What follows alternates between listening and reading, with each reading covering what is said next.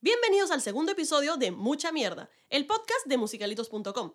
Aquí hablamos de nuestros musicales favoritos y los analizamos desde diferentes aristas, como la trama, la producción, la historia, entre otros. En nuestro primer episodio analizamos los temas y personajes de Wicked, y el día de hoy, como lo prometido es deuda, hablaremos de la música.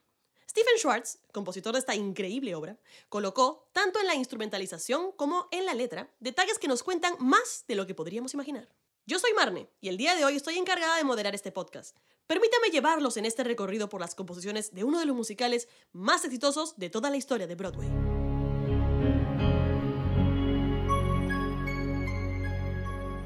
La composición de Wicked comenzó antes de lo que se imaginan. En 1971, Schwartz estaba encargado de la dirección musical de The Survival of St. John, un musical que la verdad no levantó mucho revuelo y poca gente recuerda.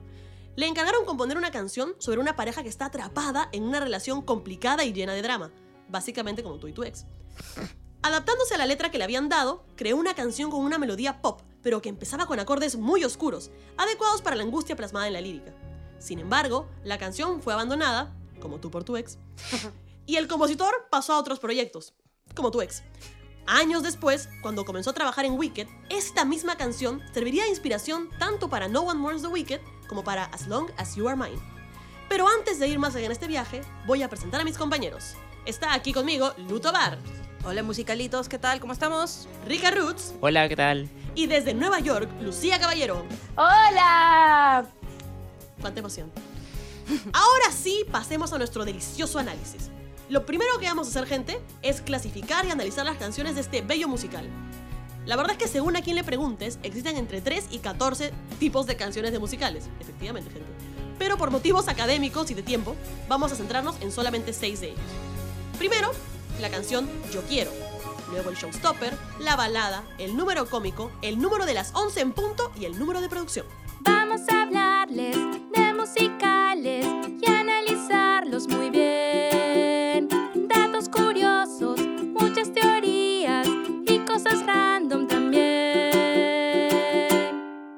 Mucha mierda. Muy bien, amigos. Yo sé que la respuesta a esto puede parecer un poco obvia, pero, pero vamos analizando.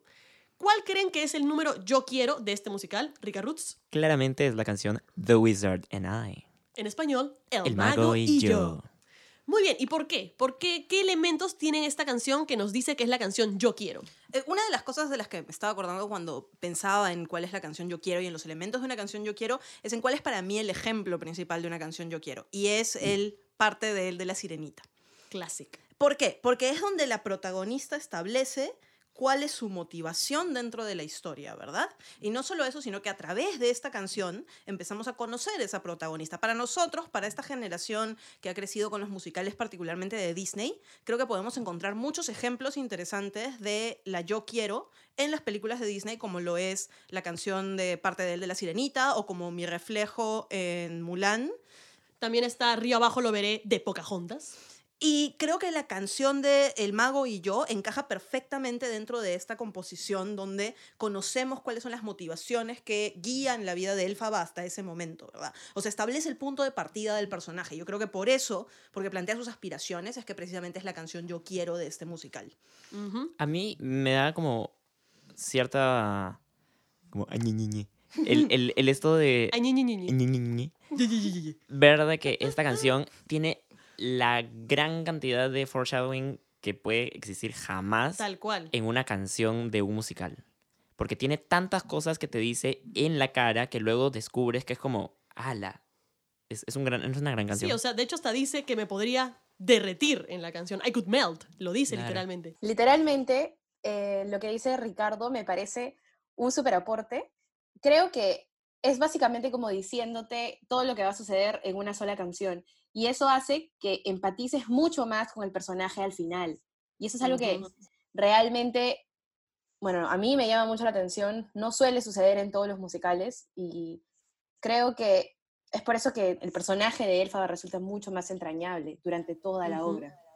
Y de hecho, yo, que hemos hecho de Elfaba en Talleres Montaje, el hecho de cantar esta canción al momento de cantarla te identificas mucho con el personaje y te metes mucho el personaje. Es una canción que mientras la interpretas te va llenando, porque en serio, como dicen, la letra tiene muchos significados y también la música, porque tiene muchos momentos. Tiene momentos rápidos, momentos lentos, momentos que se detiene un poquito, un retardando así, suculento. Y todo eso habla de todo lo que está viviendo Elfaba en ese momento. Tal cual. Es un poco como dice Barney, es el momento en el cual la actriz y el personaje se encarnan en uno mismo. Yes. Y creo que eso sí es algo que podemos encontrar en otras. eh, en otros musicales de Broadway, por ejemplo, en My Shot en Hamilton, que también lo estábamos conversando, que es probablemente el, el yo quiero de Hamilton. Eh, en ese musical, por ejemplo, tienes la motivación de Hamilton, pero creo que no hay lo que mencionaba Luca Caballero, que es el mismo grado de empatía que necesariamente se genera. Porque en Hamilton la empatía por Alexander creo que se construye a lo largo de la obra, se construye a lo largo de- del musical de una forma mucho más progresiva. Creo que lo que sucede en el caso de The Wizard and I es que la gente eh, ve por primera, bueno, no por primera vez definitivamente, pero recién ha visto a Elfa hace poco. Es, rara, ya ha sucedido todo lo que, lo que ya la, la Y rechazaron. sabes su historia de origen, ¿no? Sabes cuál es su origen. ¿Perdón? Que ya sabes su origen porque lo cantan en No One More's the Ujú. Wicked. Exacto. Entonces, verla así y ver cómo ella siendo tan diferente, quiere todas estas cosas que quiere cualquier persona normal, que es realmente un reconocimiento, aceptación, es lo que lleva a que empatices tanto, tanto, tanto con este personaje. Creo que, creo que es más, o sea, hasta te hace dar pena por el supuesto villano.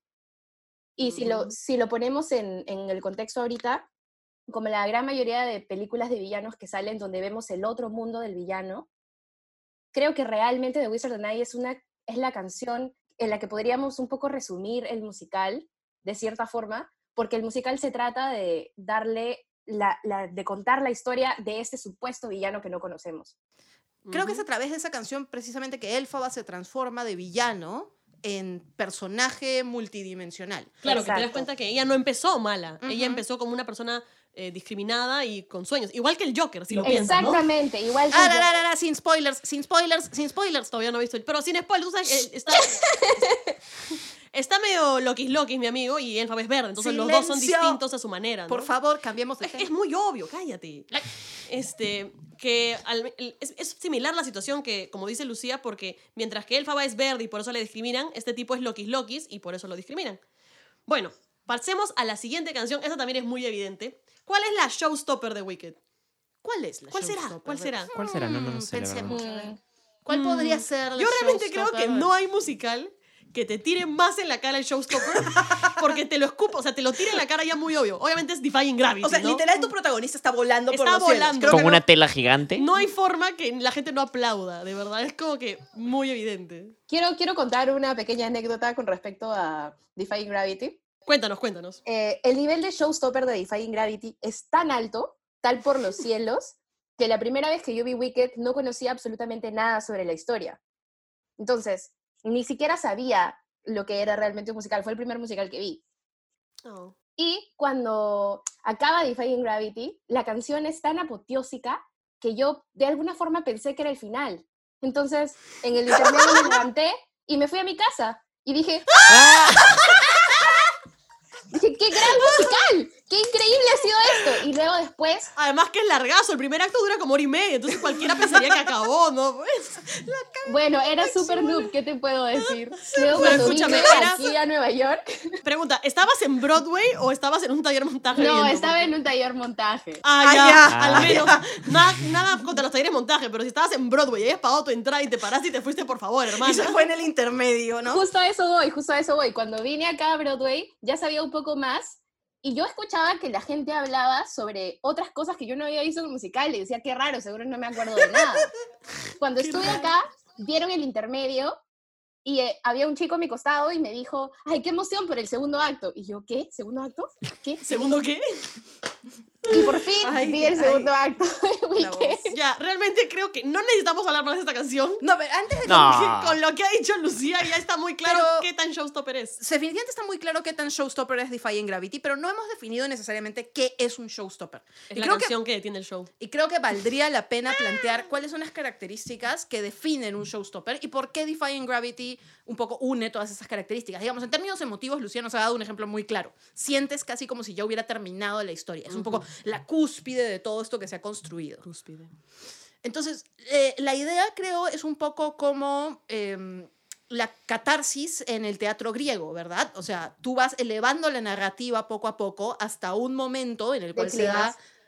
Exacto, el clímax de la obra. Y el clímax es donde se inserta el showstopper, que tanto en términos musicales como en términos que tanto en términos musicales como en términos narrativos es el lugar en el cual, digamos, todo aquello que se ha ido construyendo a lo largo de la obra llega a su cúspide. Y uniendo esas características, decididamente Defying Gravity es un showstopper icónico, probablemente. Ah, yo quiero decir una cosa sobre Defying Gravity también.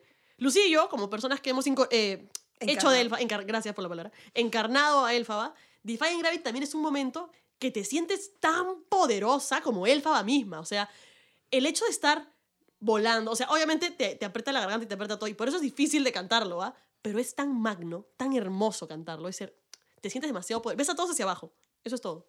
Para, para describir el nivel de poder que sientes en ese momento, solamente les voy a contar que yo le tengo demasiado miedo a las alturas, Yo también.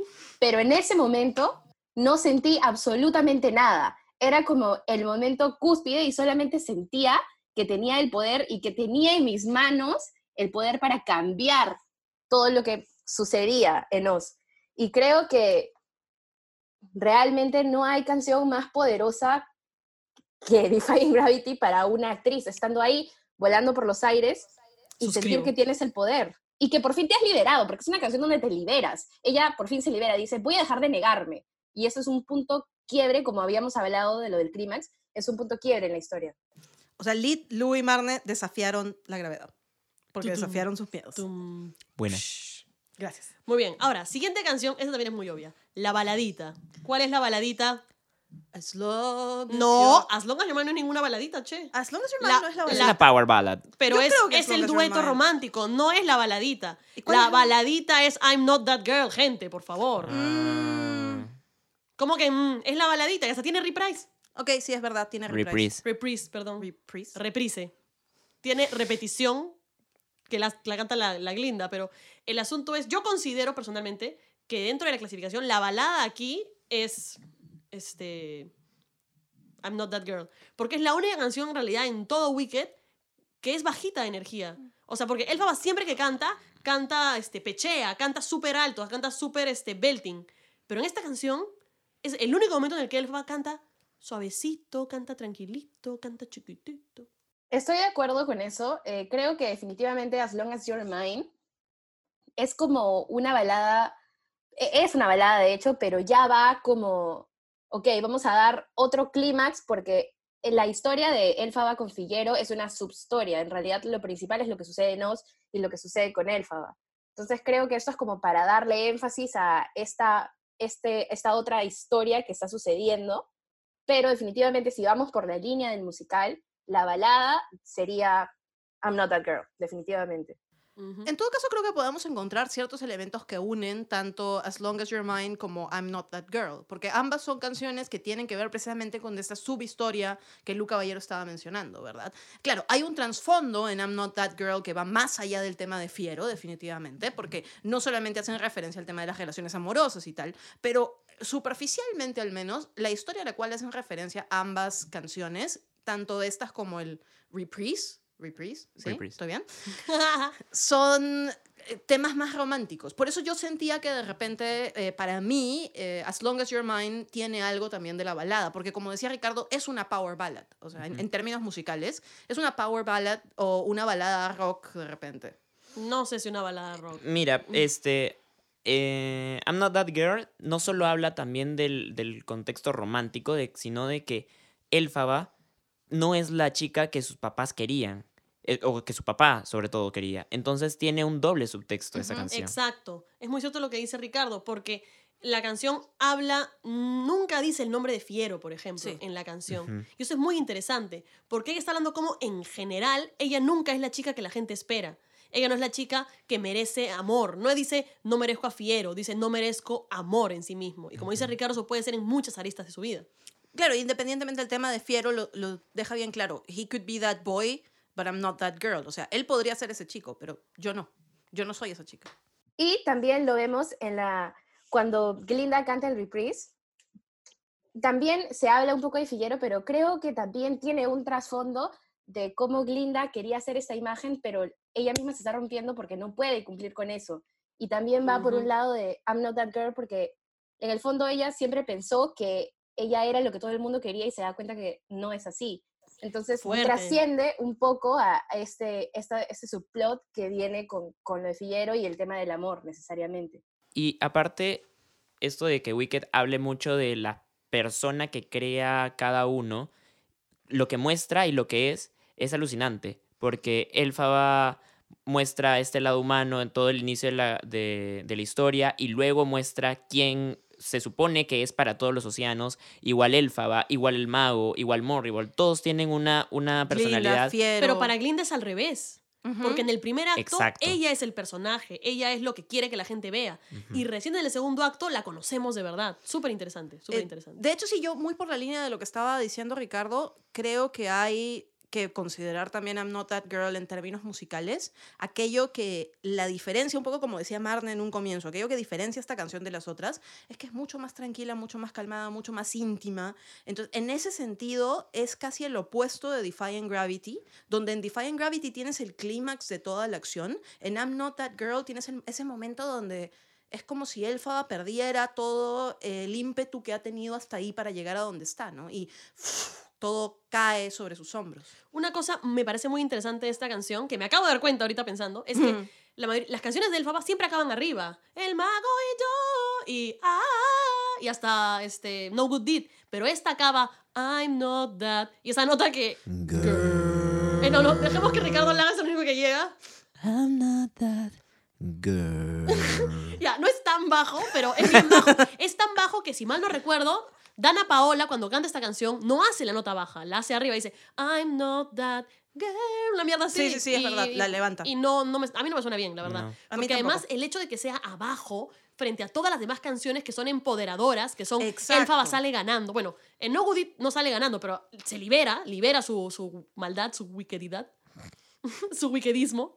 Pero en cambio en esta pierde, Wickedness. pierde, y por eso es hacia abajo. De hecho, eh, esta- este musical tiene muchos de esos momentos de jugar con acordes mayores y menores para sugerir cosas y para dejar en claro algunas ideas. Bajo esa línea, lo que yo quería decir también era que, claro, en realidad lo que sucede con I'm Not That Girl es que es la canción que uno cantaría escondida en su cuarto, la canción que no quieres que nadie vea porque es la canción que revela lo vulnerable que eres. A diferencia de todas las otras canciones, que son canciones donde sí, se- sí quieres que lo vean, ah, excepto por No Good Deed, pero No Good Deed tiene tanta Igual carga emocional que, que realmente trasciende eso. Pero la diferencia, lo que sucede con I'm Not That Girl es que es esa canción de total vulnerabilidad para el- los personajes que la cantan. ¿no? O sea, ya sea Elfa. Hashtag, Glinda.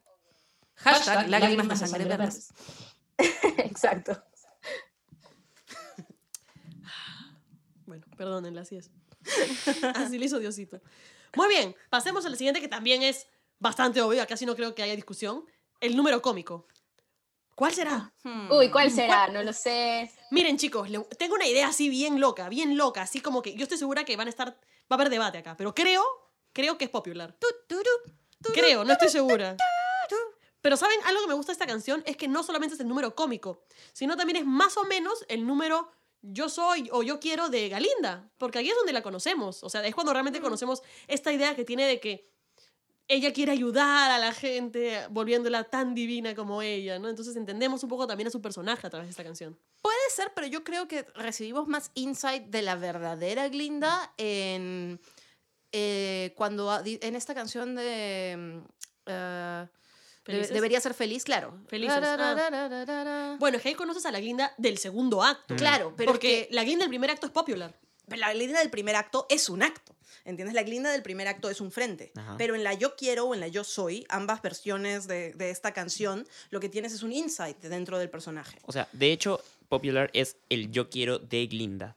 Y es eh, lo que comentamos la, la vez pasada, creo, o no sé si lo dijimos en On the Record, es de que eh, es curioso de que la canción Yo quiero de Glinda no sea hacia ella, sino proyectándose en Elfaba. Es decir, yo quiero que tú seas popular, yo quiero que em, vayas a los mejores bailes con los mejores chicos, hagas lo que tienes que hacer para ser popular. Y eh, luego, recién te, te, te dice lo que quiere Elfaba de, y te dice como que no vas a ser más popular que yo. Y esa canción sigue teniendo foreshadowing porque en un momento dice de quiénes son los populares, los jefes de Estado y los grandes comunicadores, hablando, re- refiriéndose claramente Amor, al mago. y- exacto. Ricardo, nunca lo había visto así. Bueno, o sea, estoy de acuerdo, pero también pienso que no se refleja tanto en Elfaba, sino que la personalidad de Glinda va por ese lado. O sea, ella depende mucho de lo que se diga de ella, de lo que se hable de ella, y ella, al hacer esto por Elfaba, se está creando y está mejorando su reputación. No es tanto por Elfaba en ese momento, pienso yo. Creo que es más que nada por ella y por su imagen. O sea, sí, pero va también de ese lado, ¿no? Mo- mostrar cómo ella quiere ser popular haciendo el bien, ¿no? Yo creo, honestamente, que popular es Glinda, Galinda, en este momento todavía es Galinda, en Ujú. este momento, Galinda. Galinda, Todavía es Galinda, sí. enseñándole a Elfaba las cosas que ella misma hace para construir su personaje. Ujú. Es decir, ella tiene ciertas normas, ciertas cosas, qué ropa usar, cómo coquetear, todas esas cosas, qué deportes hacer, todas esas cosas que ella misma ha hecho para construir este personaje. Y le está diciendo a, a Elfaba, cumple estos pasos para ser como yo, pero igual no vas a ser como yo. Y, a- y así es como vemos que realmente Galinda es un personaje súper inteligente, aunque no parezca. Porque Ujú. ella, en ese momento, a esa corta edad, ya sabe lo que tiene que hacer para triunfar en la vida. Definitivamente Galindo tiene más conocimiento del mundo que Elfaba. Y si lo vemos en términos de la narrativa, tiene mucho sentido. O sea, Galinda es una chica con dinero, con familia con dinero, que probablemente ha viajado, conocido un montón de lugares distintos. Elfaba es una chica que ha estado en gran medida encerrada en su casa por el hecho de ser verde. Es decir, aislada del resto del mundo y, y con muy poca idea de cómo funciona el mundo. Ujú. Entonces ahí Galinda un poco que tiene esta mente ligeramente maquiavélica de, de cómo manejar el mundo. Pero yo les quería hacer una pregunta. ¿Qué tanto de Kirsten Chenoweth creen que hay? Kristen. Kristen, Kristen. Kristen. Kristen. ¿Qué tanto de la Chenoweth creen que hay? La Cheno, de mi, la mi- Cheno. mi hermana la Cheno. ¿Qué tanto de mi hermana la Cheno creen que hay en Popular? Miren, la verdad es que yo he leído historias contradictorias. Gente que dice que la canción fue hecha pensando en las habilidades vocales de Kristen Ujú. Chenoweth y gente que dice que no, que idearon la canción y ella la hizo suya. Entonces no lo sé, en verdad. Lo que pasa es que tiene un estilo muy, muy particular que yo creo que no he visto realmente en los videos que he chequeado de otras glindas que lo encarnen de la misma manera, ¿no? O sea, hay, hay un nivel de casi de teatro del absurdo en la performance de Chenoweth que, que nos permite burlarnos de Glinda, pero en la misma forma que Glinda casi que se está convirtiendo en una parodia de sí misma. Bueno, hay, hay galindas que son hasta más, más caricatura que, que ella, en realidad. Sí, pero si te das cuenta, eso es lo que hace entrañable a Glinda. Es por eso que, los, que la gente ama a, bueno, Galinda todavía. Y, y creo que lo que dice Lu es súper importante porque sí, Chenoweth le da como esta, esta parodia incluso de ella misma, pero a lo que, volviendo a lo que dije, ella sabe cómo manipular a la gente, sabe cómo hacer que la gente la quiera. Y siento que eso también es parte de ese acto y por eso es que esta canción es tan redonda y tan bien hecha. Y es tan importante, aunque no parezca para el musical. Es súper importante. Como último detalle, y saliendo de lo que dice justo Lu, creo que hay que recalcar que el número cómico dentro de un musical no necesariamente es un throwaway number, es decir, no es un número que no interesa. Tú miras en Los Miserables, por ejemplo, y el número cómico, que es este que tiene el tabernero con su esposa, Ternadier. es tan importante como las otras canciones para la estructura total del musical. Yes. Claro, y en eh, este musical en particular, creo que nos da, como decían, una especie del yo soy, el yo quiero de Glinda, con lo cual no por ser cómico, es menos importante para avanzar la trama. Exacto. Justo solo, solo para cerrar, eh, hay la diferencia de los números que aportan y los números parche, que son solo como un... Este, Como piragua en In the Heights. ¿no? Exacto, que, que te dan esa sensación de que te dan esa sensación de alivio frente a una emoción tan fuerte, pero aquí no hay ninguno de eso, porque No. todo está hecho para avanzar. Muy bien. El siguiente número que vamos a analizar es el número de las 11 en punto. ¿De dónde viene este término? Yo no sé, pero creo que Lucía, que está estudiando teatro musical en Nueva York, me imagino, ella sí sabrá. Así que cuéntanos, cuéntanos, ¿de dónde viene? En realidad, musicalitos, se le dice el número de las 11 en punto. ¿Por qué? Porque este número generalmente va casi al final del musical y en ese tiempo las obras se presentaban a una hora que justo ese número daba casi a las 11. Y por eso es que se le dice el número de las 11 en punto. Momento cultural con musicalitos.com. Tururú. Muy bien, entonces, por definición, es un número eh, de la mitad para adelante del segundo acto que Siempre tiene en un gran acto, peso. ojo, siempre está que- en el segundo acto. Tiene un gran peso y se utiliza para levantar. Entonces, yo también creo que es bien evidente cuál es el número de las 11 en punto de Wicked. Totalmente. En silencio todos. No yo- good deed, pues, gente, no good deed. Yo, yo con mi cara de conjunto nulo vacío, ¿no? Obviamente es No Good Deed, gente, porque es, una canción súper fuerte que levanta el musical. De hecho, es una canción que al momento de interpretarla te llena de tantas emociones y tanta ira que, por ejemplo, yo cuando la cantaba terminaba haciendo ¡Ah! y me iba por un costado porque no podía más y la gente ¡ah! aplauden un montón porque es una canción intensa, buena, que tiene un montón de momentos, que expresa mucho del personaje y que es el momento final de la transformación de Elfaba. Es cuando ella dice, ¿saben qué? Si dicen que soy una bruja loca asesina de mierda, eso voy a hacer pues, se joden y se va. Ese es el resumen de No Good Deed, ¿no? Literal. Y es donde empieza también la conclusión de la obra. O sea, a partir del 11 o'clock number ya empiezas un poco a atar cabos, a atar todos los finales de cada una de las distintas tramas que se han ido abriendo a lo largo del primer acto, desarrollando en el comienzo del segundo, y que luego del 11 o'clock number empiezan a cerrarse. Entonces, en No Good Deed Goes Unpunished, tú tienes referencia a varios de estas... No Good Deed nomás. Per- Perdón. En No Good Deed, tú tienes referencia a varias de estas tramas para que eso dé pie a que se desarrollen y se vayan cerrando poco a poco. ¿no? Desde el tema de los Munchkins, el tema de Fiero. eh, de hecho, Elfaba hace un repaso ¿no? de, de todos sus actos a lo largo de la obra. Y todo lo que le ha marcado. Ujú. Digamos que No Good Deed es realmente el clímax del segundo acto. O sea, Yes. si lo quieres resumir, el, el también el número de las 11 es el clímax del segundo acto, donde todo está a punto de cambiar. Es lo que le llaman en teatro eh, eh, definitivamente el clímax, porque luego de ese punto todo ha cambiado. O sea, todo puede haber resultado para bien o todo va a resultar para mal. Y generalmente sucede rapidísimo, ya casi, por eso es que va casi al final de la obra. Y generalmente la vida nos dirá que es para mal. Como tú y tu ex. Eso, chicos, es un callback. Muy bien. Ahora vamos a pasar al siguiente número, que creo que es el último que vamos a analizar. Creo que sí. Sí. Que es el número de producción.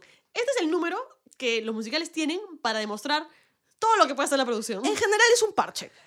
No, ni No, parche no ni es un parche. parche, Es no un es un número parche. que mueve, el larguísimo, que moviliza la historia y que muestra todo lo que pueden hacer. Y yo considero, considero que en este musical hay dos números de producción. ¿Por qué? Porque yo lo digo así. ¿Cuáles? Uno es claramente este One Short Day on the Emerald City, porque es mostrar la ciudad esmeralda y toda su pomposidad. Y el otro, para mí, es Dancing Through Life, que claramente tiene otras características, pero realmente muestra un montón de la producción y del ensamble, porque tienes un montón de cambios de escena, un montón de cambios de vestuario. Es entonces- larguísima esa Sí, canción. Dura como siete minutos. Y marcarles el infierno, el infierno. Bueno, si bien estoy de acuerdo con lo que es larguísima y todo, creo que lo que sucede con esa canción es que es una de esas canciones que movilizan la historia, como sería, por ejemplo, el baile en... ¡Ah! Vamos, tú puedes. en-. No, no, no. En- En, Encuéntralo, encuéntralo.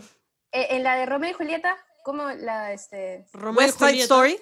un West Side que moviliza... La de Romeo y Julieta, Es West que, Side es Story. que West Side Story está basado en la historia de Romeo Ya, y ya, Julieta. ya. En, en West Side Story, West Side History, creo que esta canción es una canción que moviliza, o sea, que avanza la historia con música, y eso es una característica principal de un musical. Entonces, si bien si es pomposa, si bien si hay un montón de cosas y un montón de cambios, creo que más que nada es una canción movilizadora. En cambio, One Short Day definitivamente es como, miren el ensamble, miren todos los vestuarios que tenemos, miren todo lo lindo que bailamos y miren nuestra producción increíble, la escenografía y todo eso. yes. Mira, ojo que sí, te muestra todo eso, pero tiene este eh, subtexto de mira cómo son de superficiales la gente de Oz, que son los mismos que te están alabando ahorita porque eres una extranjera y viene a visitar al mago, que luego son los que te van a linchar viva. En verdad, qué gran observación, mi querido Rick Roots, porque no te das cuenta que es esa misma gente la que es manipulada por los medios, que es lo que hablamos un poco en, en nuestro podcast anterior, en nuestro episodio anterior, y lo que va a dar el trasfondo de todo el musical. Muy bien, vamos a pasar al siguiente tema, que es un tema que me parece, pero muy interesante y muy importante, que es los, por favor Ricardo, di la palabra. Le- Leitmotiv. Leitmotivs. Leitmotiv. A mí yo me, me cuesta decir palabras en extranjero. Los leitmotiv son melodías que se repiten a lo largo del musical en diferentes canciones que buscan transmitir una misma idea o identificar a un personaje. Wicked literalmente empieza con un leitmotiv, que es el tan, tan, tan, tan, tan. Seguramente no lo he hecho en la nota, pero lo vamos a poner ahora. Hay que ponerlo, espera. No, tampoco. Pónganlo.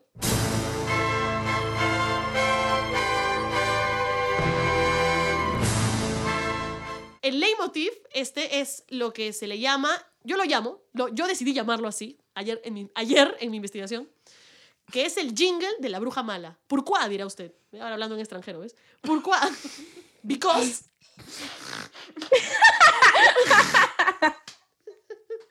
ya. La razón de esto es porque es eh, una melodía que va a introducir mucha información, o sea, que nos augura, nos augura, ¿está bien esta palabra? Sí. Nos augura, nos adelanta que se va a hablar de algo sobre el- la vida de la bruja. ¿Por qué? Porque este leitmotiv también está presente, yo no, yo no me había dado cuenta de esto hasta ayer, que estaba investigando, y que en Dear Old She's está presente. Sí, claro. Son seis, no- creo que son tres, entre tres o seis notas Seis que notas. se utilizan, seis, Seis notas. que, que las ponen en el mismísimo Dear Old She's como para dejarnos entender que también es un momento para Elfa, porque cuando Elfa entra a escena y todos están cantando el himno, es la primera vez que la ven y la miran y la juzgan. Ya, y también, exacto, y también es algo eh, que viene desde los musicales, o sea, desde el inicio de los musicales, desde los musicales clásicos, como por ejemplo, Yes. The Sound of Music, cada vez que entra María, hay ese leitmotiv al inicio de sus canciones. Ahora, lo curioso con el leitmotiv es que muchas canciones empiezan o tienen el leitmotiv, pero luego el cambio musical te lleva a un cambio en la trama también. Por ejemplo, si una canción de este personaje tenía una connotación alegre y luego viene otra donde va a pasar algo malo, se pone el leitmotiv y luego hay un cambio musical o un cambio de... Ah, un cambio de armonía en ese momento y hace que la historia trascienda junto con la música. Y es por eso que Yes. el leitmotiv es tan importante y hace que las personas que no necesariamente saben lo que está sucediendo musicalmente Lo sientan. tengan esa sensación. De hecho, yo, yo quería comentarles un poco, Lucía, claro, hace una referencia muy culta a Sound of Music, pero desde un punto de vista un poco más local y más burdo, podemos verlo de- usado de una muy mala forma, pero usado igual, Creo que sé lo que vas a decir. en producciones como Al fondo hay sitio. ah, no, no, eso no es lo que iba. Donde encuentras también esos leitmotivs. Eh, Claro, ah, usados Ah, hasta por el ejemplo, para. Charito era Eres la mujer más linda del mundo. Mundo. Tu, tu, tu, tu, tu. Y cada, que, a- cada vez que vez que le pasaba algo trágico a la Charito, eres la mujer más linda. ¿Por qué? Porque trataban de generar esta em- emoción repetida en la persona. Y yo pensé que iba a hablar de este reggaetón, el de tú me dejaste caer, que de ahí en China han vuelto a poner esa- ese pedacito y te lleva a tu infancia, ¿verdad? O sea, no, pero también es un buen refer También es un leitmotiv, es un leitmotiv de la vida. es un sample. Es un leitmotiv, Es un sample. es un leitmotiv de la vida. Pero te transporta, te transporta. Pero ya, a lo que yo quería llegar con esto es que, como decía Lu- Lucía Caballero, la idea del leitmotiv lo que hace es generar emociones, pero además muchas veces el leitmotiv está escondido. Por eso es que, por ejemplo, en Dear Old Cheese tú no lo habías, a pesar de que has participado en la producción, de repente no lo habías es que es percibido. súper sutil. Exacto, porque no siempre es en la misma escala, puede cambiar, digamos, eh, el tempo con el cual se hace, lo puedes lentear, lo puedes acelerar, pero se mantiene la idea de que es una melodía que hace referencia a un personaje o a un momento en particular. Y eso es lo que Yes, hace que un musical no sea una secuencia de canciones separadas, ¿verdad? Sino que sea una estructura completa que narra una historia. Eh, lo que yo quería comentar es que estas notas también están en As Long As You're Mine, y si mal no recuerdo, también están presentes en algún momento en No Good Deed. Y lo interesante es que estas seis notas son las que yo aludí al inicio, de que venían de otro musical, de este musical que The Survival of St. John. Esas seis notas que tuvo Schwartz como idea, que ahí descartó esa canción, como tu ex a ti. Este, no paro, no paro con lo del ex, Dios mío. momento Va a haber gente que va a estar dándose por aludida llorando. El, el chongo. Es tan cierto, es tan cierto. Ya, muy bien. A lo que iba, gente, es que eh, está presente esta primera idea que tuvo Schwartz, que de hecho fue lo primero que compuso de Wicked. Se sentó y, si mal no, si mal no recuerdo, según mi investigación, compuso As Long as Your Mind y el inicio con esas seis notas que venían de otro musical de hace como 20 años o más. No sé en qué año se compuso Wicked, no tengo idea. Pero no fue en 1971 ni cagando. La cosa es que fue lo primero que él hizo. Lo primero que tuvo fue este, el jingle de la bruja mala. Y ya que estamos hablando de datos curiosos, de hecho, ya que se- ya este musical tiene tantas cosas sucediendo musicalmente, que hay otro dato curioso, que es que en la canción de Wizard and I, justo de la que hemos hablado, eh, las siete primeras notas que hay en The Wizard and I s- vienen de Somewhere Over the Rainbow y son exactamente las siete Cierto, primeras. esto también, eso también lo, lo leí ayer. Sí. ¿Y por qué son siete? Porque si fueran ocho, les cobran copyright. ¡Ah! ¿En serio? Ti, tiri, tiri, ti. ¡Ey! Muy bien, muy bien. Entonces, el segundo, lei- di la palabra, Ricardo, Leitmotiv. de la obra, que es muy importante y que todos van a notar, es el Unlimited. El No hay límites, que se repite desde, está primero en eh, Wizard and I, Wizard and, Wizard and I. También está presente en el inicio de Forgu. Y también lo podemos ver en Wonderful. Sí, yo hablo así muy bien mi extranjero. Defying Gravity. En Defying también. Y es, es algo, es tanto un leitmotiv en el sentido musical como un motif en el sentido de la temática. Porque siempre, ah, yo soy culta, pero yo sí investigué. Lo interesante es que esta, este pensamiento de Elfaba y los límites es algo muy presente. Si te das cuenta, primero tiene esta idea de que no hay límites con lo que puede hacer, le- de ahí siente que sí, y de ahí el mago la quiere convencer de que no, y finalmente cuando ya se da cuenta que tiene límites por ser la persona que es y por haber hecho las cosas que ha hecho, es que le dice a, a- a Galinda, A bueno, a Glinda ya en ese momento, mírame, manjas, mírame, tengo límites, tú eres la única que puede hacer todas las cosas buenas que yo quería hacer, no las puedo hacer porque soy la malvada bruja del oeste y la gente nunca me va a ver como otra cosa. Y en términos de la composición es muy interesante cómo Schwartz hace esto de construir las frases dentro del musical. Porque un poco como decía Marna, esta idea de unlimited, together we're unlimited, es decir, juntos no, juntas no tenemos límites, y luego se convierte en I'm limited, yo tengo límites. Y lo hace en exactamente el mismo número de sílabas, cosa que no es fácil, encajar una idea contraria dentro de la misma melodía, en el mismo número de sílabas, al punto de que incluso alguien que no está prestando mucha atención al musical puede hasta confundirse respecto a cuál es la letra en cada parte.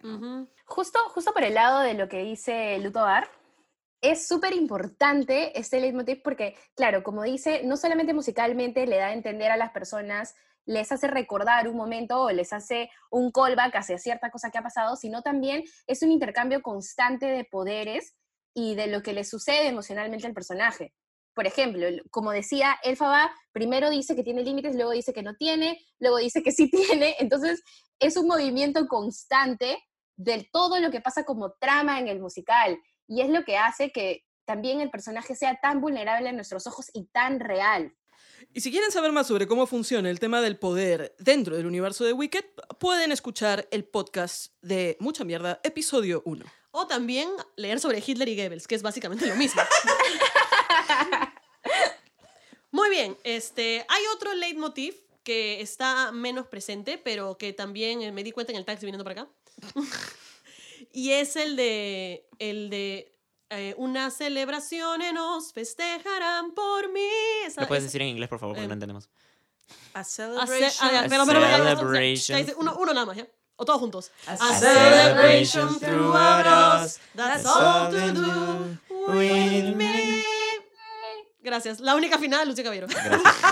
No, un Yo, desastre yo acá. me detuve a la mitad porque sabía que Miren, no yo soy afinada si me ponen la pista. o me dan la primera nota. Este, la cosa es que eso también se repite porque se lo dice también el mago. Una celebración nos festejarán por ti. Eso también, eso también es interesante, porque es una frase que utiliza el mago para tratar de convencerla. Entonces, ese es un leitmotiv que no se repite tanto, pero que también es interesante de analizar.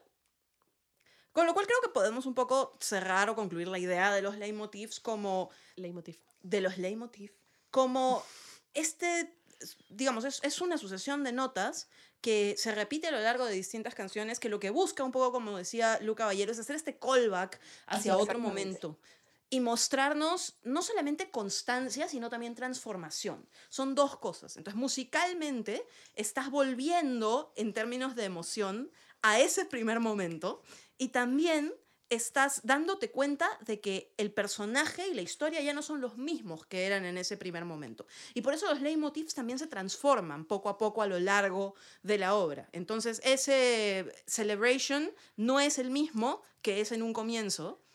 Ese... tu, turu, tu, tu. Soy un desastre, perdón. Que no siquiera logré identificar. Ni siquiera supe que estaba tarareando. Gracias, Ricardo. Gracias. Esa, esa cuestión. Claramente aquí de los cuatro yo soy la que no tiene oído. Pero e- esa misma melodía se transforma también. a Y lo es muy largo gracioso porque, eh, como sabrán, eh, Wicked es una historia circular, en el sentido de que empieza al final. Eso, si mal no recuerdo en términos literarios, es un raconto. Si me equivoco, pongan en los comentarios. Si no, profesor Luna me enseñó mal.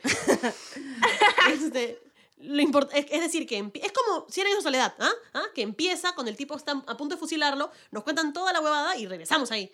Entonces, la última canción, ¿eh? ¿eh? ¿eh? la última canción de Wicked es básicamente lo mismo que la primera. Entonces también ahí tenemos presente el jingle de la bruja mala.